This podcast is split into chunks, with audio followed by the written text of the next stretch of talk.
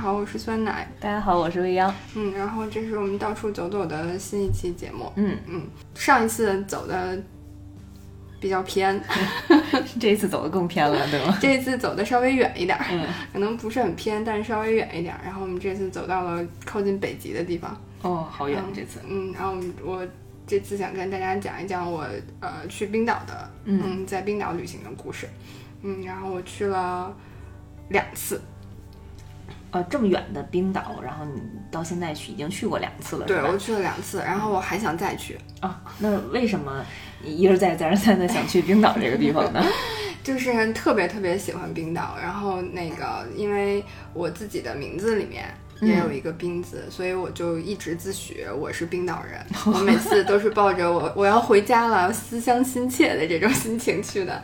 然后，而且冰岛也是我在人生里面最多打卡次数的国家，是我第一个二次打卡的国家。嗯嗯，然后以及刚刚说了，我还想再去，我觉得我特别的笃定，我觉得它会成为我人生里面第一个三次打卡的国家。好的，嗯，而且就是我的首次公路的自驾的旅行也是在冰岛完成的。嗯，是不是你自己开车对吗？对，因为那个时候我还不会开车。然后我们首次公路旅行的时候，我就遇到了女英雄，还有我特别特别神奇的队友。嗯 嗯女英雄也是你的队友，你给她的外号对吗？对，就是那个我我我们的司机同学，嗯嗯嗯，都是女生，所以就是因为在冰岛开车，我们还遇到了一些还挺好玩儿，然后挺刺激也挺棘手的事情。对于他们的钦佩之情油然而生。待会儿讲讲，因为你都叫她女英雄了，看来这趟还挺不容易的。嗯嗯，对。但是虽然说是环岛吧，但最终这个计划环岛并没有最终全部完成。啊，嗯，还留了点遗憾是吧？对，所以要第三次去呢。对，所以要第三次去。嗯嗯，我第一次是自己去的，嗯，然后第一次嗯去的时候是我在英国念书的时候，因为冰岛其实是世界上最靠近北极的国家，嗯。嗯，它那个首都雷克雅未克是世界上最北的一个首都，哦，然后就是这个距离，如果我们在北京的话，就我现在想想，我都觉得还是挺遥远的。嗯我当时嗯，我当时以为我这辈子可能都没有机会回自己家了。后来我在英国念书的时候，英国离冰岛就两到三个小时的飞机的那个、那个时间对。然后，所以我在还没有出发去念书之前，就已经想好了，我一定得去冰岛玩一趟。其实你就是想去冰岛，然后才选择了去英国读书，对吗？对，是其中一个理由。嗯嗯，然后嗯，所以就是呃，当时是在我要放暑假之前，嗯，嗯然后呢，那个就是面临着就是考试要交作业的这样的一个压力，然后顶着这样的压力，在考试之前去的，那那时候你已经都不用复习了，对吧？就是还好那门课胸有。成竹的 去旅行了。还好那门课是要交是要交一个论文，然后就作为考试，所以我就是熬了几个晚上，然后提前写完的。嗯嗯，然后其实说到这儿，就是说我我跟很多人讲，我第一次是自己去冰岛的时候，嗯他们就说你不会开车，你自己去，你是怎么玩的呀？因为很多人的印象里都觉得就是冰岛没有办法一个人自己玩。嗯，对啊，因为我觉得冰岛听上去应该还是那种挺挺荒芜的。对，就是地广人稀的那种，嗯。但其实那个，嗯，就算你自己一个人去不开车，其实也可以玩冰岛的。当然，就是跟呃开车自驾玩肯定还是会有区别的，但是是可以玩的。嗯，就是嗯。那给大家介绍介对，绍对我可以怎么玩的。跟大家分享一下，我第一次去冰岛的时候，呃，你可以以那个首都雷克雅未克为中心，嗯然后我们可以去报当地的这种一日游或者三日游的这种旅行团，嗯、哦，这个旅行团，这个就是 one day tour 这样的呃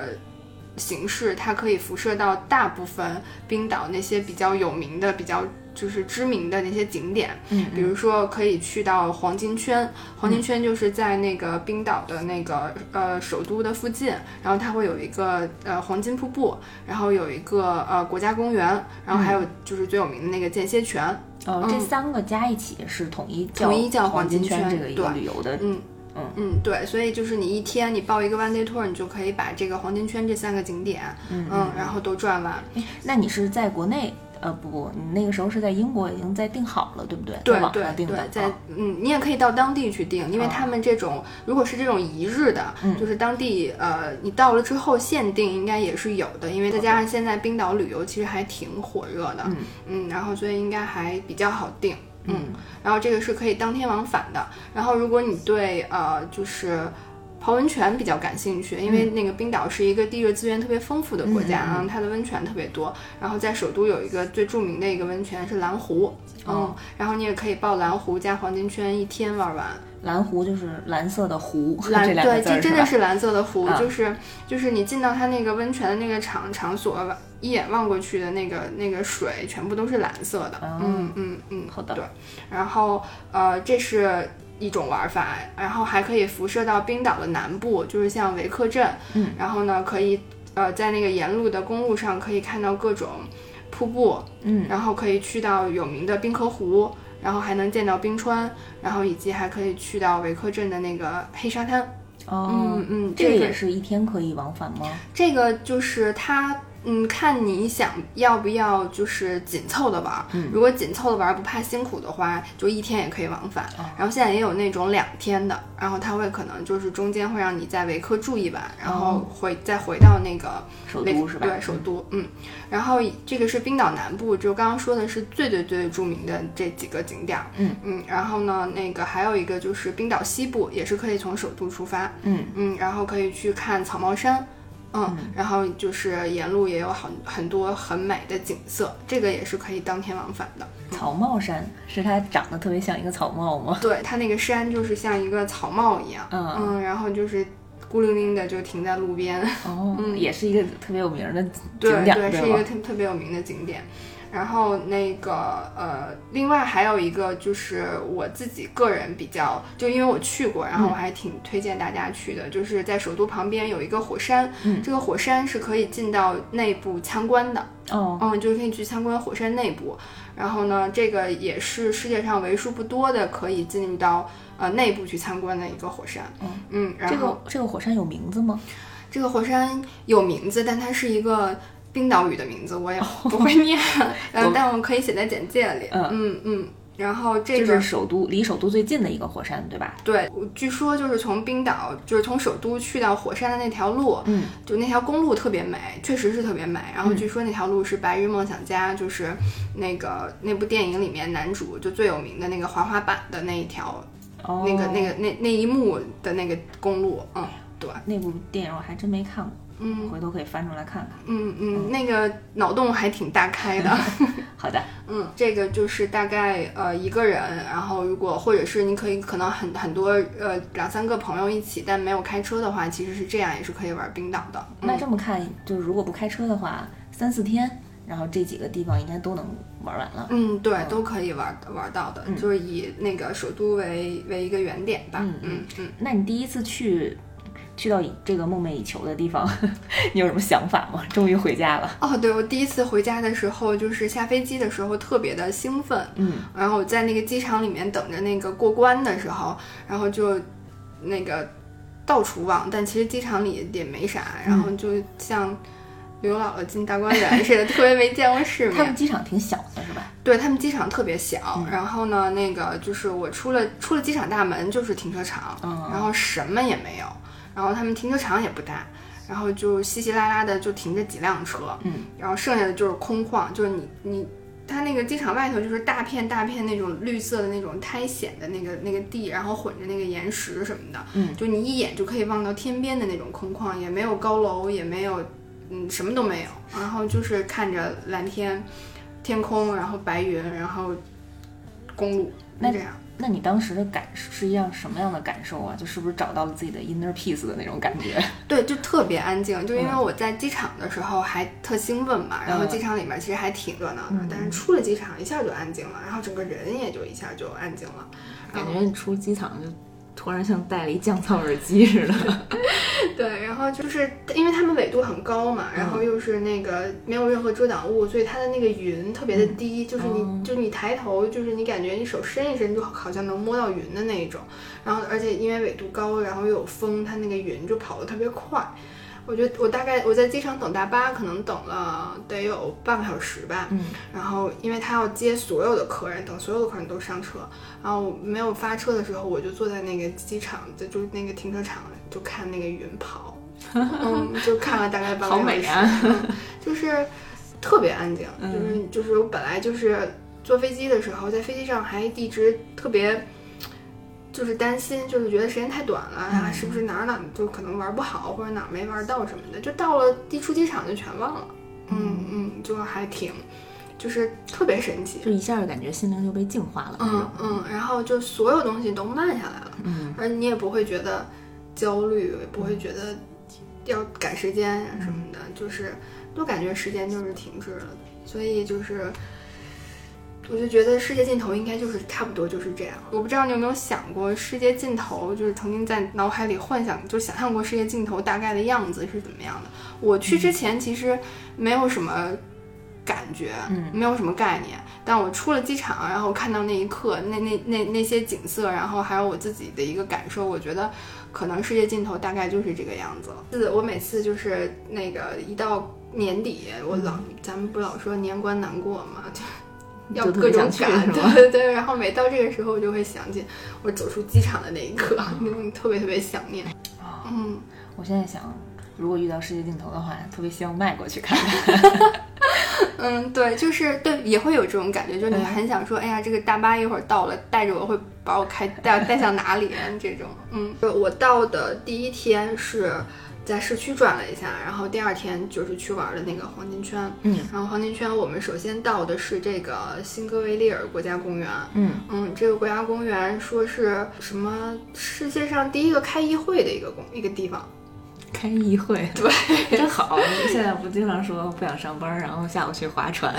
人家开议会逛公园儿。是吧？他可能可能就是那个是他那个议会的那个旧址，然后可能后来就是就建在公园里对对对对，就把这这这块儿就围成这个公园了。嗯。嗯，然后他那个公园里面就是它是两个，呃，就是板块的交界，一个亚欧跟那个美洲，然后它哦。那个板块交界，然后它会有一个那个裂缝，然后那个裂缝就是。呃，你可以去做那个浮潜，你可以去潜水，哦，在那个裂缝当中，对然后你左边就是亚欧的那个板块，然后你右边就是美洲的那个板块。哇塞，嗯，哎，那这个公园大吗？就是你玩儿一天，挺挺大的。嗯然后我们当时就只去了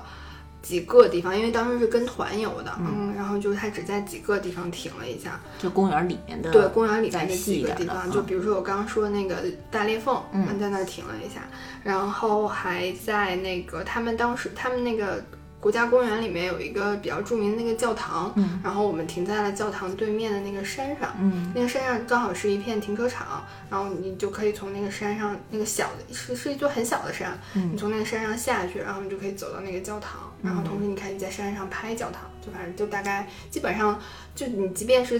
自由行，你也会都停在那里，嗯。然后基本这样去转。然后我是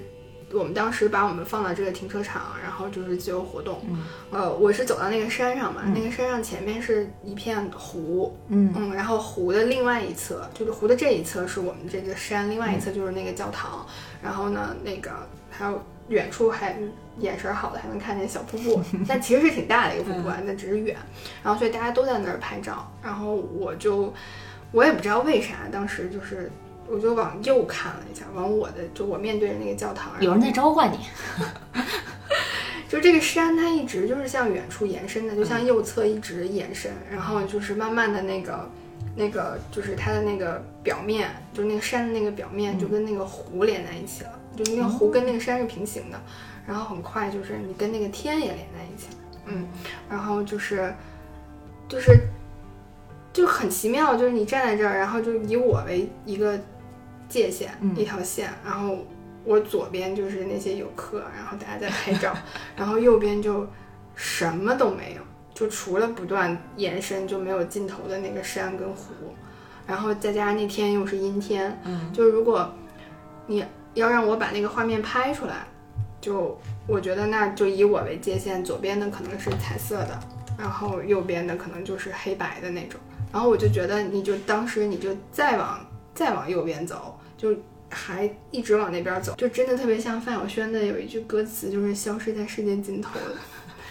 就是这种感觉。但是就是一点都不悲伤，就是你你就是你就会觉得，你就很想看看那个镜头到底在哪里，你就循着那个镜头去，然后慢慢你也就消失了。嗯嗯，刚才讲的时候，我就特别想说，特别像滕王阁序，我百度了一下，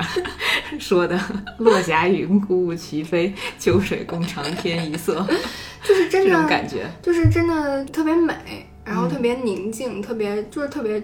纯净的那种感觉，但是你又不会觉得是很悲伤、很凄凉的那种，就是没有像还是很壮阔的那种嗯，就感觉，没有像歌词里面描述的那种，就是啊，世界的尽头有多多么，就没有，就是嗯你反而在，就是你在世界的尽头，你找到的，你感受到的不是悲伤，可能是 inner peace，嗯 嗯嗯，内心的还是平和还。还是有人召唤你的那种，回家了就是不一样。因为在机场就感受到了一次，嗯我我已经到了世界的尽头，然后到这个公园，第二天到了这个公园之后，就觉得，哇，这个我可能如果你我可以选的话，嗯可以让我选的话，那我希望我可能是在这个地方离开这个这个、哦天哪！嗯对，消失的，就觉得啊，可能真的是我的家吧，就是回家了的感觉，嗯。找到了自己的归宿。呃，我是夏天去的，嗯然后我那天我那会儿去的时候，就是它已经有极昼的那个现象了，就是极昼极夜嘛，然后夏天就是极昼，就是到了凌晨两三点，还跟白天似的，嗯嗯。嗯，然后哎，这个还挺应该挺新鲜的吧？好多人去就是为了看极昼和极夜。对对对，真的两三点就跟下午一样，嗯。嗯，然后就没太阳没有一点儿要落山的意思，所以我就是在凌晨两点多的时候，嗯。然后我就在我住的那个地方的附近转了转，哎，那哦凌晨两三点，那外面应该也没什么人了吧？也没什么人，嗯，但是就是，但还是像白天一样，然后嗯，特别安静。然后我住的那个地方就是他们市中心的那个主路，嗯，就是就是你可以把它理解为那个王府井步行街，好嗯嗯，那就是应该人特别多呀。对，他在住在那后面，然后走几步就到了那个他们那个高速公路的那个旁边，嗯然后车特别特别少，哦，那因为两因为因为凌凌晨两三点嘛，嗯，然后他们其实那种高大的建筑物都是很少很少的，嗯所以你还是就是一眼你就可以望到天空，嗯就望到望到望到尽头的那嗯，种。他们的建筑都相对来说比较低，对对吧？楼层，，嗯，都比较低。然后就是，嗯，你看特别安，你知道周围又特别安静嘛，嗯然后就会有种那个时空错乱的感觉。穿越了是吗？对对对就是哎，到底现在我在哪儿？到底是几点？你可能下一步就是另外一个时空了。我觉得可能是不是我当时如果在那个高速路旁边，我过了个马路，我可能对对就到另外对，就一个你不知道你走到哪儿，下一步就是另外一个世界。嗯嗯，晚上两三点太阳还没落山，然后早上四五点太阳就就都天就又亮了，哎，那太阳落山过吗？如果在极昼的情况下，应该是会落山的，哦一个小时搞定是吧？对对对，可能很短很短。所以我在冰岛的那几天，就是除了阴天我没有看到太阳之外，嗯比较暗，光色比较暗之外，是我是没见过黑夜的。嗯哎，那一般这种极昼要持续多长时间呀？嗯，可能会有两三个月、三四个月的时间。嗯嗯，所以就是我觉得那个冰岛人他们每到极昼极夜的时候，应该这个生活作息？特别适合夜猫子。对，就是还得调整一下。嗯嗯嗯嗯。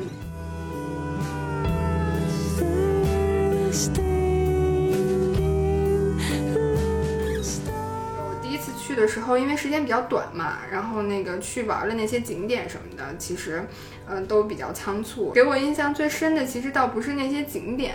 嗯，是一个就是呃，我在从酒店去机场的路上嗯，看到了一个黑色的一个房子。就是普普通通的一个房子，对吗？孤零零的。对，去机场路上全部都是那个海岸线，嗯，嗯，然后呢，就岸边就都是苔藓和岩石，然后就是一路上基本上都是这样的风景，然后就突然就是出现了一个纯黑色的房子，就是冰岛它的房子是那个好像北欧的国家都是这样，他们房子都是五颜六色的，嗯可能是因为他们极昼极夜的关系，他们嗯需要多一些其他的颜色太太对对对单一了，是吧？嗯，然后所以其实纯黑色的房子还挺少见的。然后这个纯黑色的房子，然后又是站在这个自己一个人孤零零的站在这个不断重复的这个风景的这个海岸线上，嗯，然后就是我就又再次感到了世界尽头的那种感觉。让你讲的特别魔幻，我的这个房子里感觉会有什么东西要出来，或者有什么东西在召唤你的那种。啊，真的就是，然后我我我是回来之后，我大概是我是一七年第二次去的冰岛，嗯，然后呢，那个在一一六年到一七年这一年里面，我大概梦到过这个房子，就是我去机场的这段路，然后大概梦到过三四次。天哪，真的有人在召唤你！房子，你你你没有想到过这个房子里，你下回一定要去看看它里面是什么吗？对我第一次梦到这个这个这个这个路的时候，我就我就说不行，我必须要回去，我就真的要再回再去一次冰岛。嗯，念念不忘必有回响。我跟你说，其实就是为了让你第二次去呢。对对，然后我就真的去了，就开始我们的第二次冰岛之旅了，是吧？对，第二次跟第一次有什么最最大的不一样在于什么呢？最大的不一样是去的人多了，跟朋友一块儿去的是吧？对，嗯，而且待的时间也比较久。我上我第一次去冰岛待了三天，嗯，嗯然后第二次待了十三天，哦，嗯，嗯。那应该算是挺深度游的一嗯趟了，是吧？嗯嗯，因为当时计划的是去环岛嘛，哦，嗯，然后所以刚刚呃其实提到的那个南部、嗯。西部我都去了，嗯，然后我还去了北部，呃，首都是在是在中心吗？首都是在我想一下，上面现在最西右东，首都在靠西南的地方，哦。嗯嗯嗯，对，靠西边一点。嗯，所以其实你这回就是南部、西部和北部也都去了，嗯啊都去了东部没去成，对，东部没有去成，嗯嗯，东部出发之前被砍掉了，嗯嗯，这个有什么典故吗？就是怎么说呢？就是我们本来想好的是去环岛的嘛，嗯然后出发之前因为一场暴雨，然后通往东部的唯一的一个通路，然后就的那个桥被暴雨冲断了。哦，嗯呃，然后，所以当时我们出发之前，就是那个我还急匆匆的一直在路上不停的在改线路，然后嗯改酒店啊之类的，嗯，然后所以当时就是坐在飞机上的时候就想，哎呀，这次环岛又不能成功了。但是我们一共去了六个人嘛，嗯，有三个人成功环岛了，有三个人没有成功环岛，我是属于没有成功环岛的那里面的。呃，所以你们应该是自驾，然后分了两趟车，对吧？对然后另外一趟车成功了，对，我跟两个女生一辆车，嗯，然后那两个女孩都会开车，嗯，就是你们三个女生一辆车，是吧？对，嗯，嗯，就是我刚刚说的那两个女英雄，对，因为就是我们去的时候是冰岛的，呃，我们是十月份、九月底、十一的时候去的，嗯，然后算是冰岛的一个换季的一个一个一个时间，他们叫 shoulder season，嗯，就是他们会经常下雨什么的，哦下雨刮风的那哎种，，那其实路况还挺危险的，对，挺难的，我觉得嗯。对女孩来讲，主要是因为它是个岛嘛，然后它的风就会特别大，哦。我自己坐在车上就会感到那个车在被风吹的晃。哦，嗯，然后就是在，而且在这种特别恶劣的这种天气条件下，我们还开了夜车，就是晚上、哦是挺危险的，晚上开了大概三三四个小时吧，长达一百公里，然后一下着雨，然后路上没有灯的那种。嗯，然后而且我们因为往返，然后呃还开过两呃两次长达超过五个小时的车程，哦，那就是他们俩开，嗯，就是他们俩你给他们加油打气儿的，是吗？他们俩轮着开，然后呢，那个我作为拖油瓶来讲，我就是给他们指路，哦，嗯，然后跟他们说话。对，你是人形地图，你不是拖油瓶儿。我我是拖油瓶，我我我连 Google Map 都看不好。因为有我记得印象特别深，就是我们在阿克雷里的时候，就是是冰岛北部最大的一个城市，哦，嗯北部，嗯，北部最大的一个城市，在阿克雷里。然后我们是住在半山腰上，然后我们准备就是下山去山脚下的一个超市要买东西做晚饭。嗯嗯，然后那个就是 Google Map 显示只有十分钟的车程，但是我们生生开了半个小时的原因是因为我是那个导航。然后，因为那个网络上是有有时候是有一点延迟的，哦就比如说他要说他让你提醒你在下一个路口右转，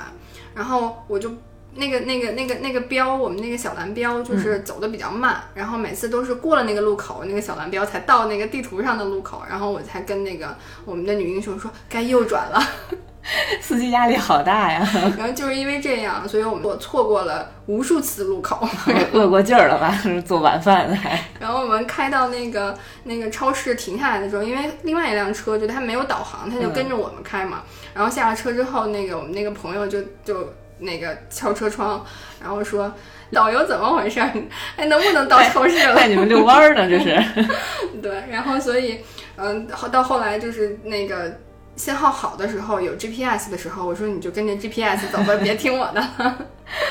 明白了。哎，那这一次除了咱们人多了这个行程以外，然后那你自己对比上次去玩的时候，有什么其他的感受吗？嗯，回去会特别的，就是亲切。嗯嗯，然后呢，还有一个就是觉得。呃，还是就是感觉回到世界的尽头的那种感觉，然后因为待的时间比较久，然后去的地方也比较多，嗯，然后所以就是会有更多的一些特别细节的感受，嗯，就比如说冰岛，我以前没发现，但它是一个遍地是彩虹的地方，就遍地是彩虹，对，就是就是你随便一抬头，什么不管什么时间，随便一抬一抬头，你就能看到。彩虹，哎，那是不是因为正好你们去的那个时间段，然后他们的雨水降雨量比较多？我我当时也这么想，后来，但是我后来在那个微博上就看好多人，就是去，就有不同的人在不同的时间去冰岛嘛，然后他们也经常能拍到彩虹，所以我在想，可能是不是因为他们的纬度比较高，瀑布特别多，所以它可能水汽比较多吧？水汽大。嗯嗯，我当时看到这么多彩虹的时候，就是我有一个特别特别荒唐的一个想法。就是他们这儿这么容易就看见彩虹，就是他们许愿是不是就不灵了？对，因为 因为不是太太频繁了，顾不上了是吧？对。后来就是我有一天是在那个。就是呃，去西部的一个小镇，那个斯蒂基斯霍尔米，就也是电电影《白日梦想家》的一个取景地。然后我们在去的那条路上是一个，就那天是一个大晴天，然后在天空上看到一个三角形形状的一个彩虹。嗯嗯。然后在其实那个彩虹一开始也是一条彩虹步道，然后它是就是有一半儿，然后是通向天空的，然后后来就慢慢变成那个三角形了，就特别像那个童话世界里面的。哦，就就是听你这么讲的好可爱啊，觉得嗯，对，特别想看一下。我看到那个彩虹之后，我在那一刻就改变了我自己那刚刚那个特别荒唐的想法，就是因为我就想说，冰岛人就是能在这种这么原生态的环境，其实还挺不适不宜居住的一个环境下，能够特别开心的生活，一定是因为常见彩虹，然后愿望总能实现，梦想成真是吧？心想事成。然后刚刚也说到，就是那个冰岛。特别的原生态嘛，嗯，然后其实冰岛整个国家的那个环境其实挺不宜居住的，就是它大部分的国土面积是冰川，嗯，就是基本上是没有办法没有人住的，所以那个冰岛的那个人口会分布的特别的集中，嗯，它全国大概只有大概有三十多万人吧，然后有二十二万人是住在首都的，哦，嗯，然后剩下一大部分人是住在东部最大的那个城市阿克雷里。基本上就是这两个地方，对，嗯，然后剩下的就是分散在各地，嗯，然后像那个我们去的那个黑沙滩附近有一个比较有名的那个镇子叫维克镇，嗯，那个镇子整个镇子才只有三百多个人，哇。感觉很像一些游戏啊，或者是电影里面出现的一个小镇。对，就那个镇特别小，就是你站在这儿，就你站在那个山上，那个镇可能你看那个镇子可能就就就就一点儿，然后就大概可能比如说几排房子这样。那他们都集中在这几个地方，是不是冰岛的人互相都认识啊？对，就是这块可以讲一个特别冰岛特别有趣的一个。一个 A P P，嗯。嗯，就是因为他们人口少嘛，然后所以其实他们互相是亲戚，互相是近亲的这个几率就特别大，嗯嗯，然后但是他们的那个冰岛人的那个名字，嗯，就是他们命名的那个方式，那个结构特别特别，他们的名字结构是你自己本身的名字，然后加上父亲的名字，然后再加上呃松或者是蒂尔。松是代表男生，然后蒂尔是代表女生。松和蒂尔是那个冰岛语的一个词单词，对，音译过来的。嗯，然后松是男生，然后蒂尔是女生。嗯，所以你可以看到整个这个姓名当中是没有就名字当中是没有姓氏的。嗯嗯，就是你光看名字，你并不知道他，就不像我们就是能够判断出来是不是一家人。嗯，嗯嗯，或者是不是远亲，有可能其实他。名字里就不包含这个姓儿，对吧？嗯对，就是万一如果比如说你在街上看到了一个帅哥或者一个美女，你想去搭讪的时候，然后想进一步发展的时候，怕担心是跟自己有血缘但如果关系吗是自己？的远房表妹 或者远房表哥之类的，就不是岂不是很狗血吗？就是所以那他们有什么解决办法就吗？他们有一个 A P P，这个嗯 A P P 就专门可以去查这种血缘、血缘、血亲的这血亲的关系的。那它这 A P P 里就其实就录入了所有人的，就是冰岛所有人口的一些个人信息之类的，是对吗？对嗯，然后呢，我自己臆想的一个比较夸张的画面，就是你在酒吧的时候，嗯你看到一对男女，然后就是在聊天，聊着聊着，突然两个人拿起手机开始输信息，先对一下，先查一下啊，千万别是我远房表妹。对对对，然后所以也是因为这样，就是冰岛的，呃，应该是人口统计学吧，还是就是这种相关的学科是全世界做的最好的，就是它这个人口样本，因为你想它就是。嗯，它所有的分类都做得特别好，然后它可以避免有这种近亲嗯，发生的这样的就错误的关系什么的。嗯，本来人就少，对对规避一下这种近亲的关系。对，然后所以就是他们，而且他们真的是全国人，就到哪儿哪儿都可能都认的，嗯，互相都认的，嗯，就是全国都是亲戚。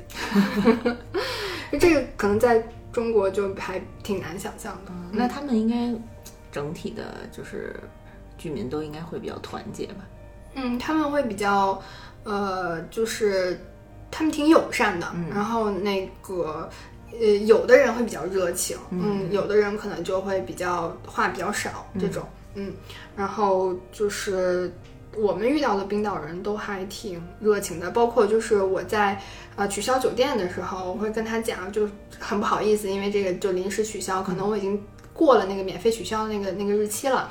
然后，但他会告诉我没关系，他可以帮我免费取消，就他们还比较能够理解这种情况。所以在当地你还是用英文跟他们沟通的，有对有障碍吗？冰岛人的英文特别好，哦嗯嗯，然后冰岛语应该是世界上最难的一种语言，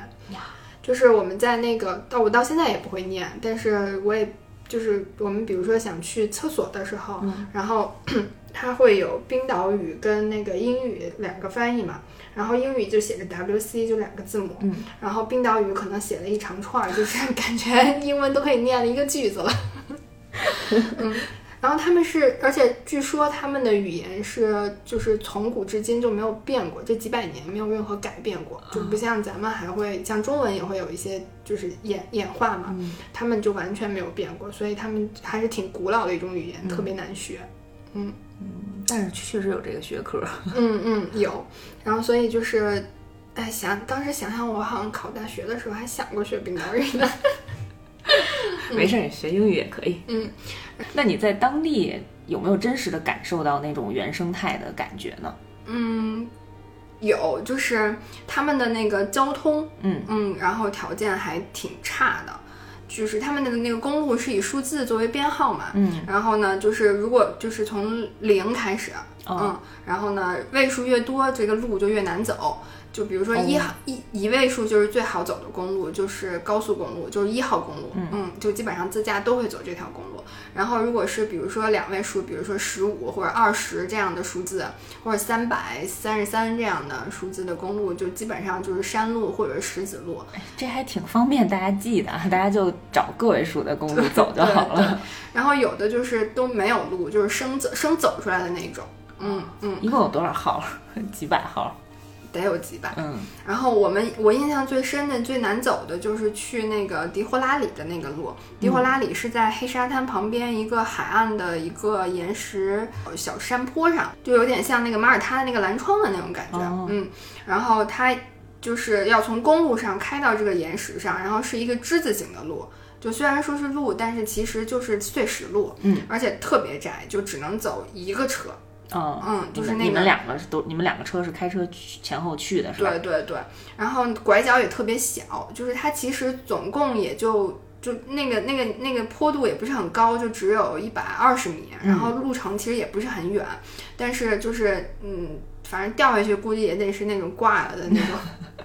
但是这个是你们去那个景点必经的一条路是吧？对，那是唯一的一条路。哦然后上下往返加起来，我们可能就是开了得有半个小时吧。但距离其实只有几百米。嗯，然后因为那个就是嗯，你要特别控制那个车，嗯，然后而且特别是就是下坡的时候会更难开，嗯嗯，然后我们那个我们那个女其中一个女英雄就是开的下坡的路，下山的路，然后开完之后就是开下来之后在公路旁边就停下了。然后问她怎么了，说腿抖，说你让我缓一缓，呃，是挺紧张的，嗯因为他一直得踩着，是吧？嗯？嗯，对，而且比如说，如果你要是呃那个遇到就是有人有的车从下面往上开，然后你还要各种错让、各种躲，嗯，然后反正还就我自己坐在副驾上，我也特别就浑身在使劲儿的那种。还是建议大家带着老司机去，如果自驾的话。对 对，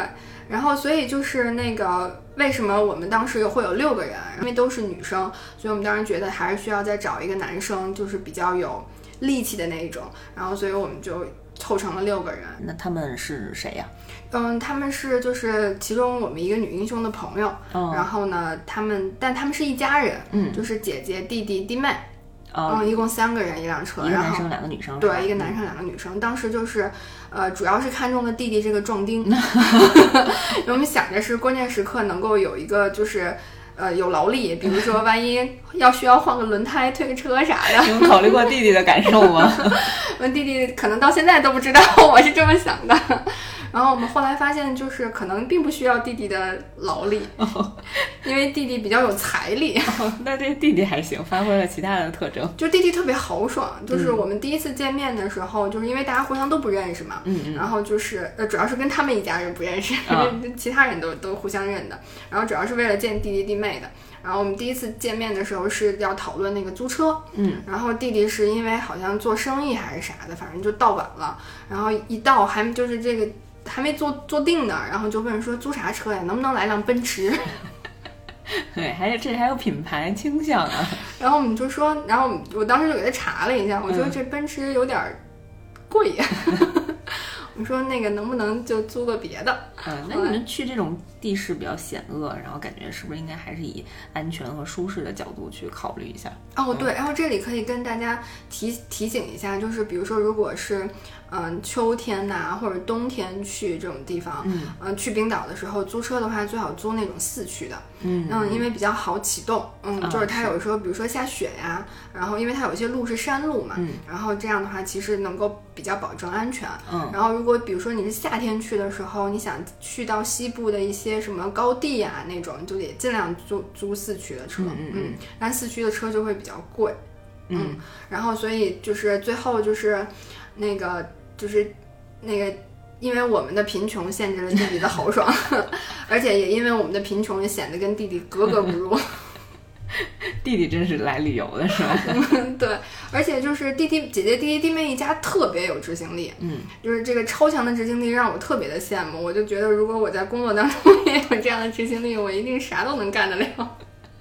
那怎么有执行力了？就我们出我们在我们出发前还一起吃了一次饭，嗯就是那个嗯，就是就是我们吃饭的时候就聊起来说那个冰岛的那个景特别美嘛，嗯然后其实是可以就是比如说拍个就是用无人机或者 GoPro 可以拍一下的这种。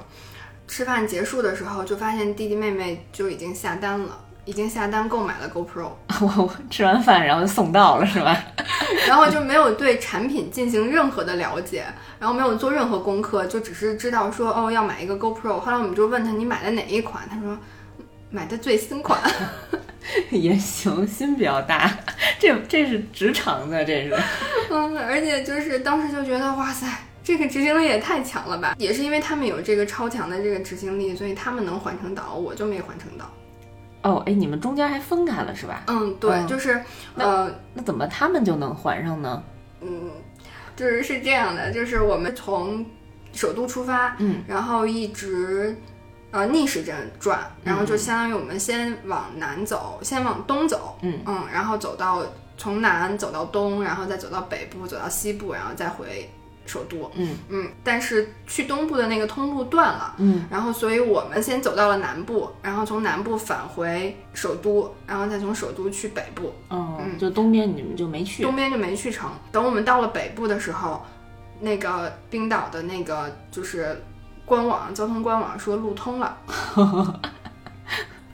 然后弟弟弟妹姐姐他们就说他们要去东部，他们要去吃大龙虾。哎，那他们一直是跟你们反着走吗？嗯，我们只我们，然后后来我们就在就是北部的那个阿克雷里，嗯，然后我们就分开了。哦，嗯，我们是往西走，嗯然后他们继续往东走，嗯啊，然后再往南走，然后最后在西部跟我们汇合，一起再回首都。嗯，所以他们不仅环了岛，就是正常来讲，他们还多开了半圈儿，就是他们就开了一圈半。哦，嗯嗯，然后他们就去到了我们特别想去的一个镇子，叫霍芬。霍芬那个霍芬就是专门吃大龙虾的。我觉得也是因为他们有一个男生吧，可能体力上比你们占优势一些，然后也能够往前多走一点。嗯，嗯就是当时说的时候，知道说是那个交通通了之后，然后就开着玩笑说应该去一趟，但谁也没往心里去。后来晚上吃饭的时候就说我们要去了，你们再见吧，是吧？问我们去不去，我说啊，我说那咋住啊？怎么去啊？然后他们特别狠的是，就是他们呃自己临时在霍芬那个镇子上订了一间住宿，嗯然后呢，那个再从呃那个霍芬的那个镇子，然后开到西边跟我们会合，所以他们那一天可能得那两天的时间里面，可能得开了三四百公里，哦，嗯嗯，就是他们还是挺紧的，是吧？嗯走的，嗯嗯嗯，然后就感觉一路都在开车，嗯然后还挺，然后我就当时，然后我们就问他说那个那个 东边长什么样啊？然后霍芬的龙虾好吃吗？他们就说自己去看呀，自己去吃呀。嗯，反正是人家是环上岛的，对吧？嗯，对。然后就是，而且他们这一家就是成为了那个，就我们这一路所有的苦恼、郁闷。还有乐趣，都是来自于姐姐、弟弟、弟妹这一家。感觉他们给你带来了 很多不一样的感受啊。对，特别，他们因为这个这个开车环岛这个公公路自驾这个事儿，真的是出了好多好多意外跟惊喜。嗯，听他们现场下单，然后也不知道先调查一下，就能感觉到 他们应该遇到了一些问题吧。嗯，然后就是我们租车的时候，就是我们这辆车人均下来可能就两。呃，两三千，嗯然后呢，那个可能就是花了不到六千块钱，嗯然后租车差不多。但是弟弟弟妹他们一家，姐姐他们一家，就是跟这个车相关的所有的费用加起来一共两万加。哦两万多块钱，嗯，那他们除了环岛比你们多开了一点油钱，其他的干嘛了呀？然后就是，唉，他们这个车也是命运多舛。我们在那个就是冰岛住的第二晚，嗯嗯，早上起来就发现他们的车门被划了。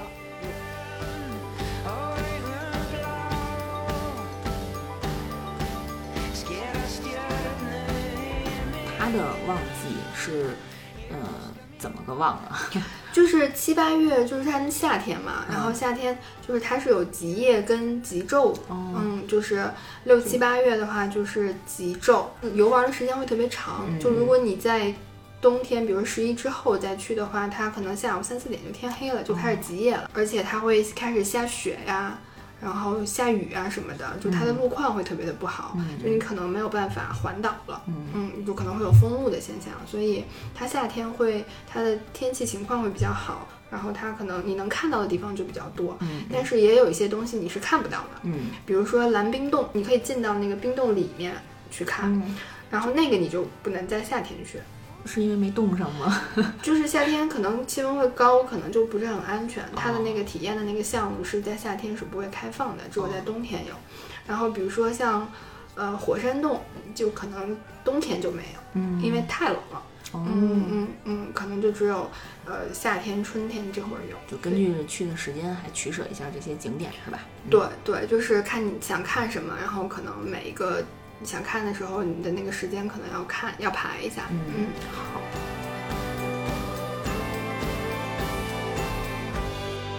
不知道大家有没有用过那个 Google Map？嗯 Google Map 它的那个是你是可以去定一份自己的地图的，哦就是你在冰岛，然后你选定冰岛，然后你可以把你的那个线路全部都定在这个你你的线路计划可以就是标注在这个、嗯这个这个冰岛这一块儿，然后你要去的景点，你要住的地方，然后还有你要吃饭，就可能比如说会提提前查好餐厅嘛，嗯然后你把这些全部都标好之后，然后你把它存好。存在云端，嗯，然后等你到了冰岛的时候，你导航的时候你就直接打开这个 Google Map 就好，哦，嗯，就可以还不用方便的。对对对，还还挺棒的，就是嗯如果大家可以翻墙的话，可以 下一次试一试。嗯嗯，主要是这个，就是你也不需要做那些什么 Excel 表啊，嗯然后你也不需要去做，就是分好好几种，就是不同的这种文件文档形式，嗯然后所有的线路啊，然后所有的时间你都可以放在那上面，嗯，就你还把所有信。息就都存在那个地图上了，是吧？对，对你打开地图就什么都有了，包括你的那个酒店，你也可以去标注，是说你是哪一天 check in，哪一天入住，哪一天离开。嗯嗯嗯，就是一个完整的一个东西，所以还还挺容易的。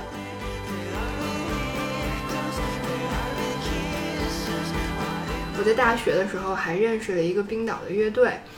但我不知道它这个冰岛语怎么念啊，嗯但是中文翻译过来是“胜利的玫瑰”。胜利的玫瑰，嗯嗯，他们有一张专辑的那个封面儿，就是几个男的、女的，就是在蓝天，然后草原底下，就是赤裸的奔跑着。全光着吗？嗯 嗯，在这里想推荐大家去百度百科一下，然后这个乐队，然后找一下这个专辑的封面。就我刚刚说这张专辑的封面呢，做了一些修改。就相信我，你搜过之后，你一定会回来再听一遍的，特别逗。当时我不知道，然后是我朋友跟我讲的，就是他他发了那个专辑封面给我，我说哟，我说这怎么还穿上裤子了？然后他说啊，这以前是不穿裤子的吗？我说对啊，我说你没见过吗？但是这裤子穿的实在太，感觉风格完全不